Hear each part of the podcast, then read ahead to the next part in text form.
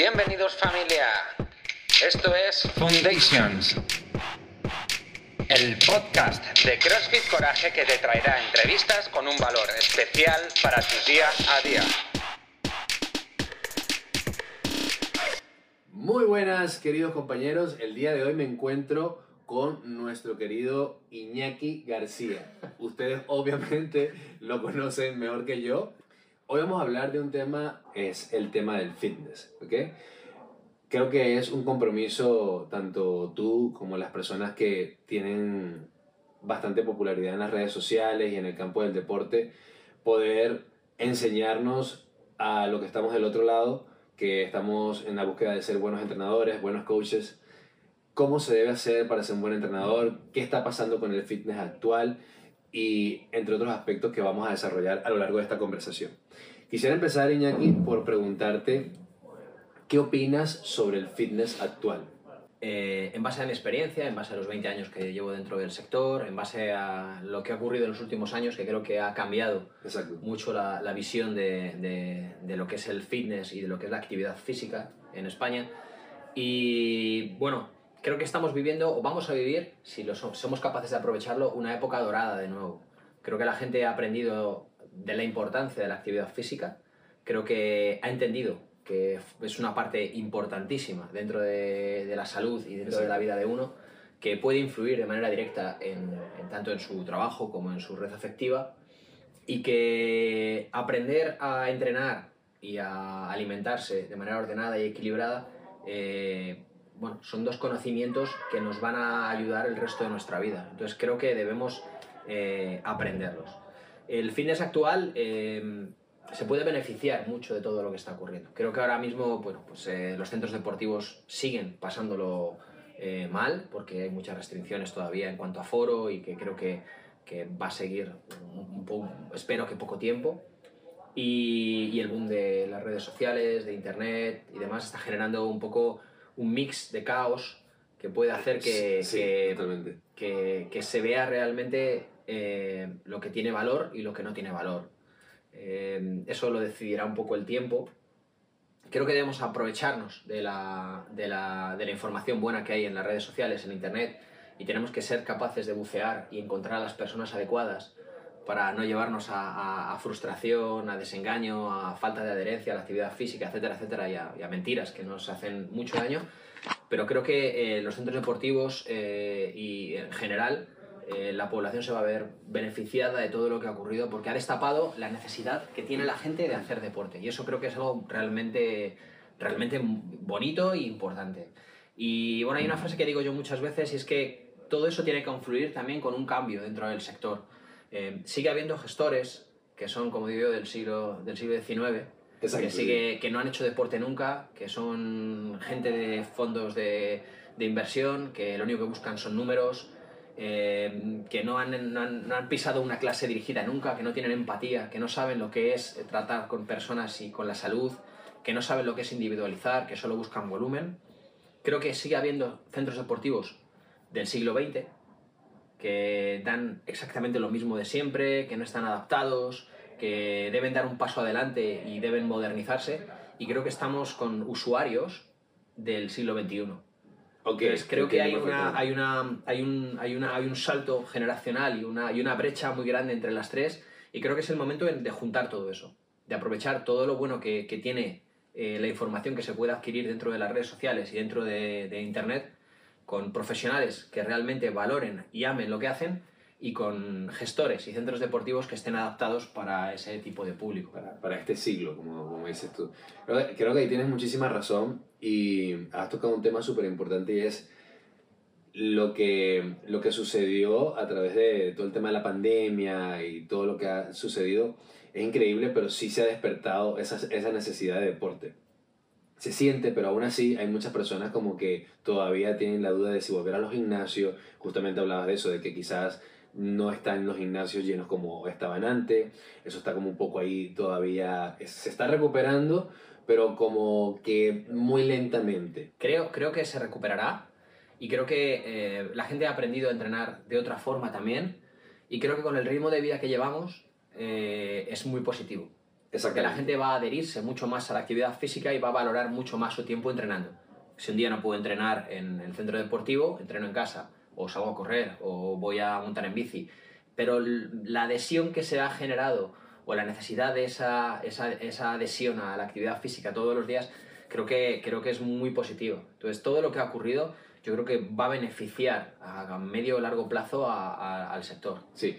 Eh, en, en líneas generales sí es cierto que la, la mayoría de las personas o gran parte de las personas se descubrieron formas distintas de, de entrenar. Creo que tú fuiste una de las personas que hizo que otras, que otras muchas personas descubrieran que sí existían otras formas de entrenar y que sí se podía quizás entrenar desde la comodidad de tu casa. No siempre va a ser, dependiendo del objetivo de cada quien, va a ser lo, lo, lo más óptimo, pero es una solución ante eh, estar en mi casa sin hacer nada, pues puedo aprovechar este momento para, para hacer algo de actividad física. Eso fue una de las cosas que tú pudiste impulsar durante la pandemia, que lo hablaremos un poquitico más adelante. Mm, ¿Cómo percibías y qué era lo que veías y decías, oye, estoy viendo esto y creo que mm, este es el camino que debo seguir para encontrar ser un mejor entrenador o para que lo que yo estoy tratando de hacer en este momento realmente siga subiendo y no, no llegue a un punto de estancamiento?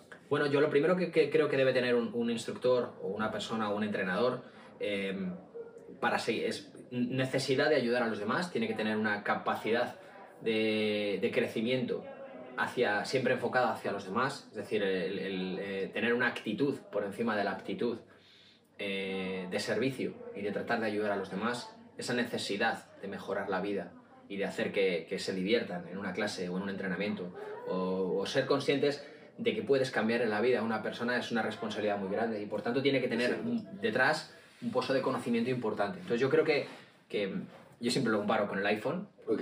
tiene una serie de actualizaciones. Yo siempre digo que, bueno, pues yo he estudiado ciencias de la actividad física y el deporte, nutrición humana y dietética, he hecho varios máster, uno de nutrición deportiva y otro de dirección de gestión de, instalaciones deportivas, que fue donde coincidí con, con Fran un año todos los fines de semana ahí metidos. ¿Ok?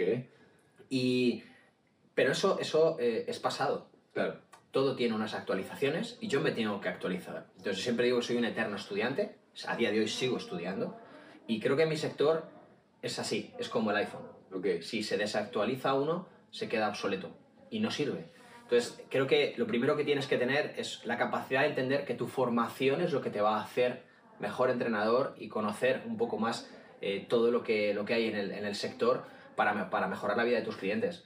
Eh, ese valor que te da la formación no te lo da nada. A día de hoy, eh, bueno, una diferencia, por ejemplo, hablando de instructores hablando de un poco de conocimiento sobre, sobre lo que yo he vivido y sobre lo que yo estoy viendo ahora, es precisamente esa necesidad de remunerizar absolutamente todo o de no dar el valor necesario al conocimiento eh, por parte de los instructores. Ahora damos mucho valor al tiempo, mucho valor a la remuneración y quizás dejamos de lado lo que nos hace ser mejores instructores y lo que nos va a hacer ganar más dinero, tener más clientes, hacer mm, mm, nuestra vida profesional mucho más larga y mucho más eh, positiva y fructífera.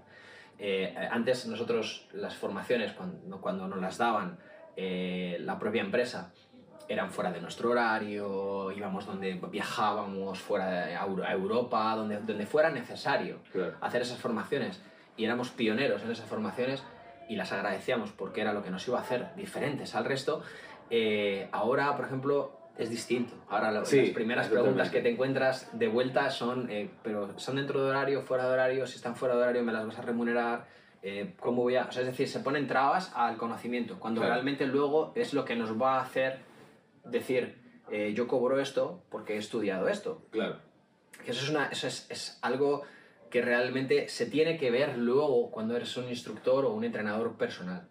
El- el- tu opinión es importante para mí. ¿Por qué? ¿Por qué es importante? Si es una opinión. No, es que te estoy pidiendo na- nada más, Iñaki. Esto me lo encuentro muchas veces. Eh, me gustaría tu- saber tu opinión sobre esto. Eh, mira, tengo tanto, es que hago, hago este tipo de ejercicio, pero no consigo. Bueno, pues vamos a buscar una asesoría. No, no, si es solo tu opinión. No, pero es que la opinión... ¿Por qué te gusta mi opinión? Porque eres un tío relevante, porque has estudiado, porque... Claro, todo eso tiene un, un background Claro, de estudio, de dinero invertido, de horas, de... Eso es lo que te va a hacer eh, mejorar como instructor y como entrenador. Totalmente. Eso tiene que estar, eso es como, como, como la base de todo. El conocimiento tiene que estar ahí, tiene que estar, es la base, es sobre lo que vas a, a poner los cimientos de tu casa. pero luego tiene que haber una actitud eh, hacia la otra persona y unas ganas de dar servicio a la otra persona y una pasión por lo que haces y de mejorar la vida de los demás, que sin, sin eso da igual que tengas la mejor base, el mayor conocimiento, no sirve para nada. Cual. A, veces se nos olvida que mm, realmente la, la, la labor de un entrenador es muy importante, es extremadamente importante porque nosotros intervenimos directamente en la salud de las personas. Es decir, a través del entrenamiento nosotros podemos mejorar el estado de ánimo de una persona, hacer que estén mucho más enérgicos, que sean más productivos en su día a día, a través de, darle una buena clase de, entrenamiento y que algo que los haga sentir lleno de energía, los haga eh, sentirse más fuerte, X, y etc. Pero, eh, sobre todo, darle la, la importancia que no, como decías ahora, el tema de los estudios es súper importante, pero es que muchas veces la gente está tan enfocada en estudiar y estudiar y estudiar y al final muchas veces es, ojo, cuidado, es con lo poco que sabes tratar de explotarlo al máximo. Y ir sea, formándote poco a poco mientras está. Ahí es donde adquieres la experiencia y ahí es donde vas a... No es fácil. No es fácil. Trabajar obviamente. y estudiar no es fácil. Eh, lo hemos hecho muchos. Por lo tanto, se puede hacer, claro. pero no es fácil requiere de un sacrificio y un esfuerzo. Y eso es lo que tiene que darte el valor el día de mañana. Otra, otra cosa que comentaste que para mí es súper importante es que una de las labores principales de un entrenador también es esa labor social que tienes con la gente. Es decir, no simplemente voy a darle una hora de clase a la persona porque es por la hora que me están pagando, sino de repente tener una conversación con tu cliente de cómo te sientes, o sea, crear esa relación entre cliente y coach, que es lo que va a hacer realmente que se produzca un coaching real en, ese ámbito.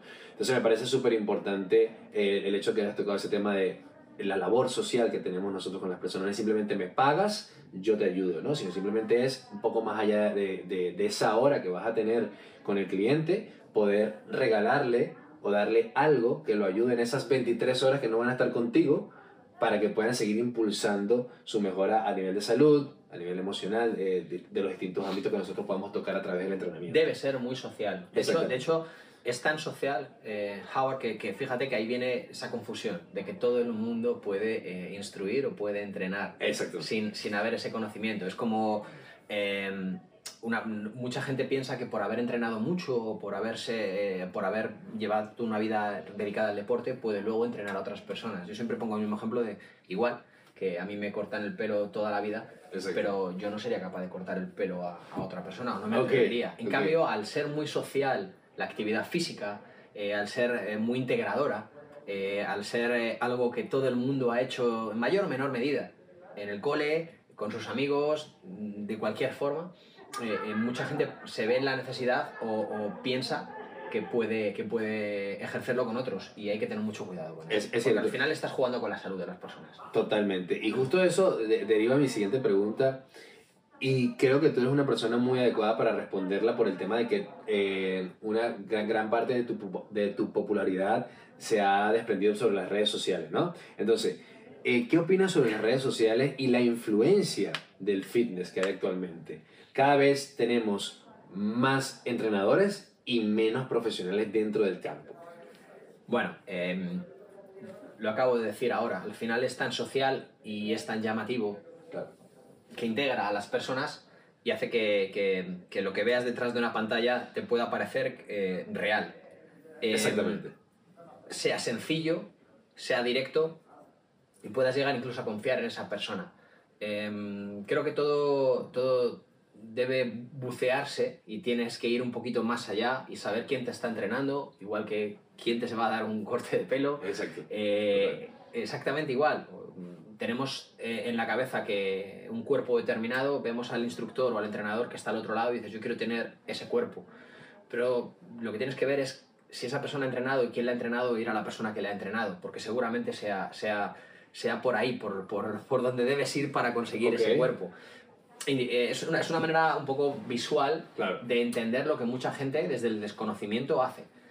Creo que las redes sociales tienen un punto de, de, información realmente buena, que si se combina con profesionales dentro de un centro deportivo o con profesionales dentro del sector y dentro de las redes sociales, puede darnos una información que hasta entonces, hasta ahora mismo no hemos tenido eh, dentro de los centros deportivos sobre qué clase debo hacer, cómo debo enfocarlo, eh, puede ayudar mucho a los centros deportivos a que realmente eh, les dé esa visibilidad y puedan dar al, al, al- al cliente, al usuario, Claro. un plus para cuando estén fuera del centro deportivo o que puedan dar una información muy buena al usuario, incluso estando dentro del centro deportivo, porque no nos olvidemos que es, una, es, un, es, un, es un centro social también Claro. donde la gente se va a relacionar y donde por desgracia no hemos podido relacionarnos durante todo este tiempo y, y creo que nos pueden ayudar muchísimo. Pero hay, que, hay, hay una línea muy grande entre el profesional y la persona que está entrenando al otro lado simplemente porque ha entrenado toda la vida y porque se cree en la potestad de poder entrenar a otros simplemente porque ha entrenado. Sí, Creo que todas esas cosas al final se irán destapando. Creo que al final el que tú sigas una persona que no ha entrenado te va a llevar a un punto de estancamiento y vas a ver que esa persona tiene un, un- un- un corte de conocimiento que no, que no es el adecuado y por tanto te va a hacer ir hacia otras personas.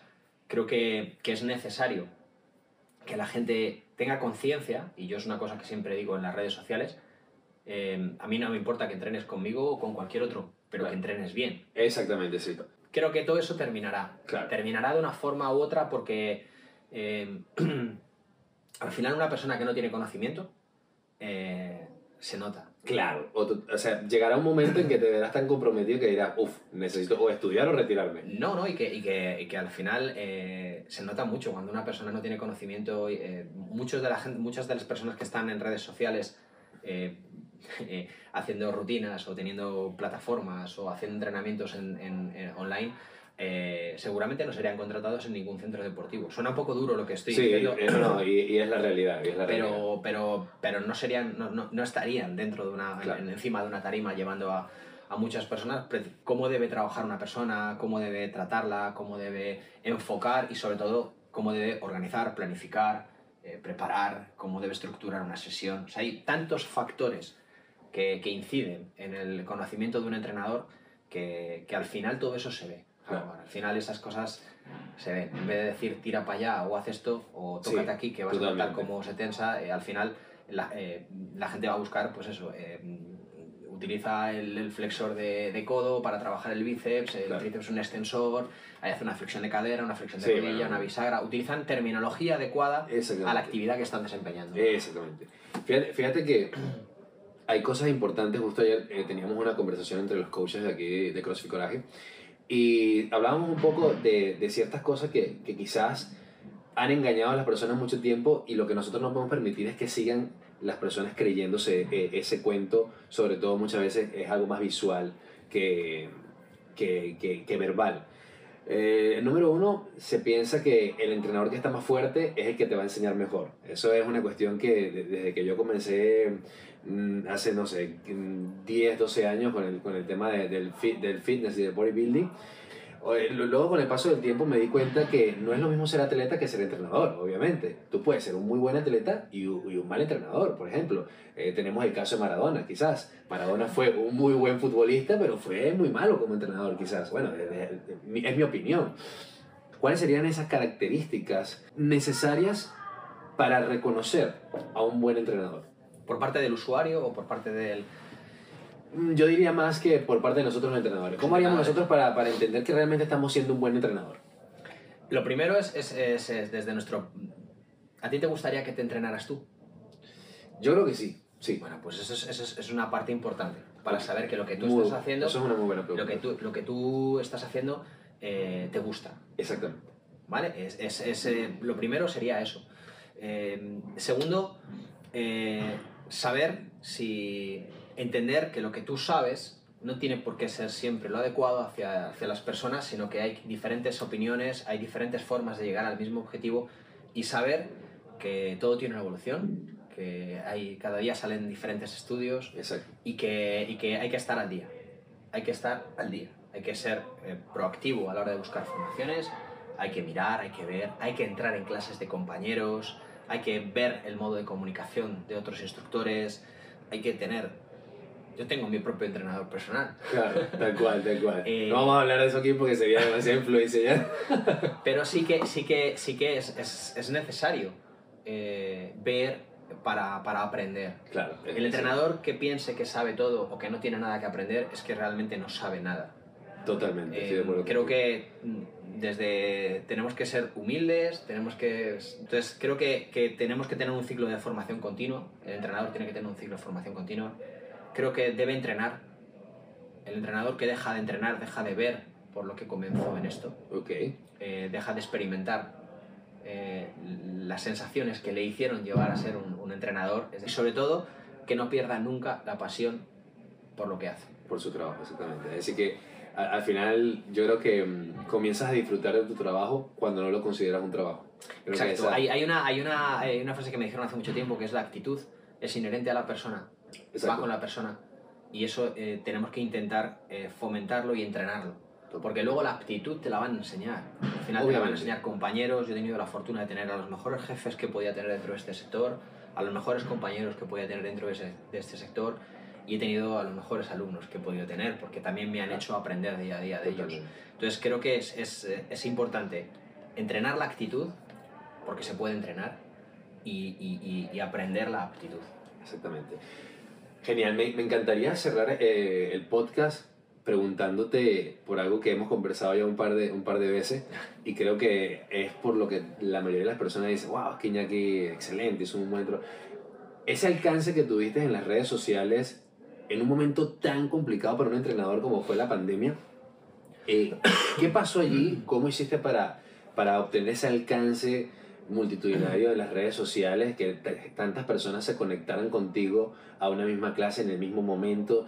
Y sobre todo, que es lo más importante, porque eso pudo haber pasado durante la pandemia, obviamente no teníamos gimnasio, lo más importante, ¿cómo has hecho para que al día de hoy eso se siga manteniendo y que siga en un proceso evolutivo y que no vaya decreciendo, sino vaya creciendo ese, ese proceso tuyo?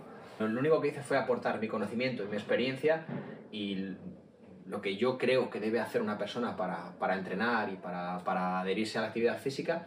eh, lo di de manera generosa y de manera altruista para aportar mi granito de arena en una situación en la que creo que nos superaba a todos. Claro, totalmente. Eh, a partir de ahí eh, fue cuando empezó a crecer todo de manera desmesurada, diría yo. claro. Yo tengo la fortuna de haber trabajado con gente que tenía muchísima visibilidad. A partir de ahí, eh, la generosidad de esas personas hicieron que, que a mí me viera aún todavía más gente.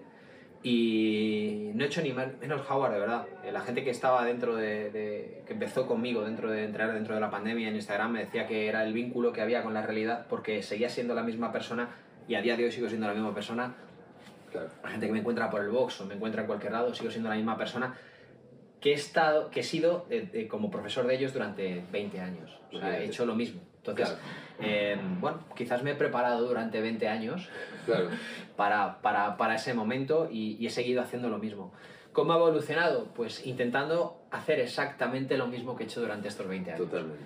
Evolucionar, ser constante, seguir aprendiendo para poder seguir aportando y entregarme al 100% eh, a, a la gente, que es lo, que, lo único, dar contenido y intentar dar lo mejor de mí. Co- ¿Consideras que, que fue una gran labor social lo que hiciste durante la pandemia con las personas que se conectaban contigo?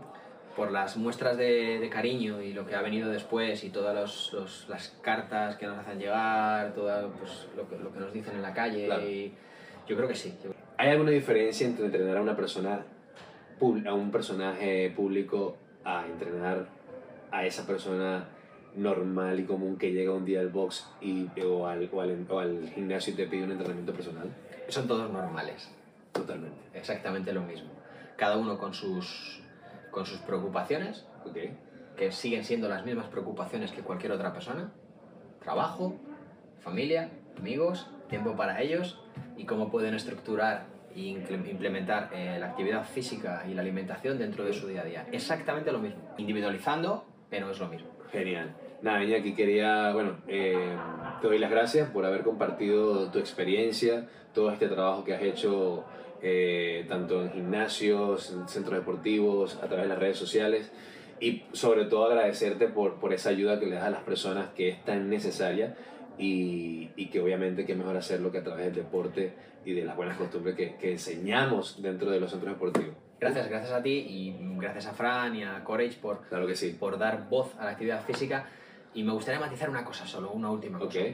Eh, todos en gran medida somos influencers. Exactamente. ¿vale? Cuando me hablan a mí de tú eres un influencer, no, yo soy un entrenador con influencia.